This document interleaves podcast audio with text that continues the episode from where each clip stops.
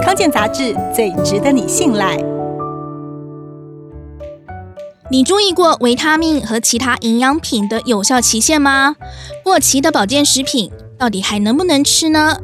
食药署表示，健康食品的业者会依照原料、制造过程、运输方式自行订定有效日期。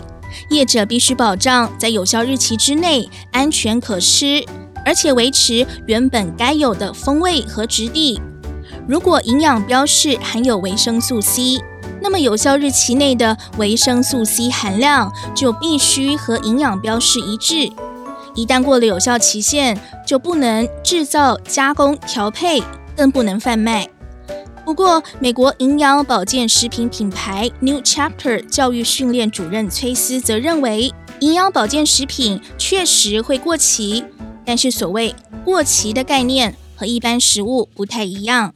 一般食物标示的期限主要是为了安全考量，因为过了期限很可能就腐败、酸坏，有害健康。但营养保健食品通常不含有会腐坏的成分，因此就算过期，也不见得会立刻坏掉，但营养含量会逐渐下降。也就是可能达不到原本宣称的效果。以综合维他命为例，有效期限多半为两年，过了两年再食用，或许没有安全问题，但可能不再含有原本标示的营养素含量。不过他还是强调，站在安全立场，还是不要吃过期的营养品比较好。但还是有些例外，例如平常就需要放在冰箱保存的，像是一体类健康食品、鱼油，过期就最好丢了，因为鱼油很可能酸坏。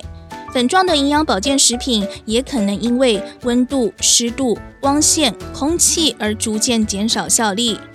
软胶类的营养品则比药丸类吸收更多水分，变质的速度也更快。